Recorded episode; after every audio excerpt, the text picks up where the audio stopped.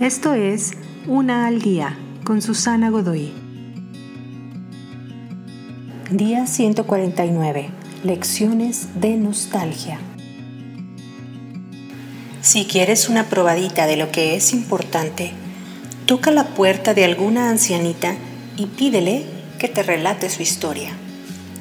Ella te narrará su historia con una mezcla de alegría y melancolía y seguidamente se referirá a algunos objetos de su casa como propuestas para su lección de historia. Algún mueble, gabinete con decoraciones que pertenecían a su abuela emigrante. Un viejo espejo que le regalaron justo antes de conocer a su esposo.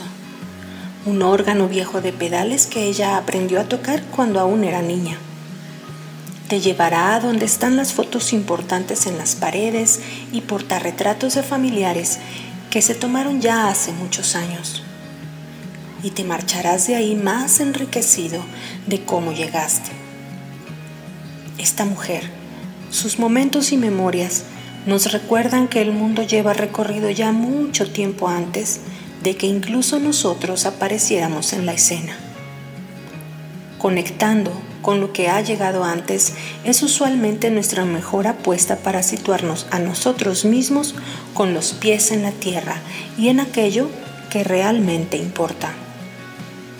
Ya sea gente con algunas tradiciones, historias o ideas antiguas, lo que la cultura de la novedad considera inservible y fuera de moda, es probablemente más útil para descubrir lo que más necesitamos aprender.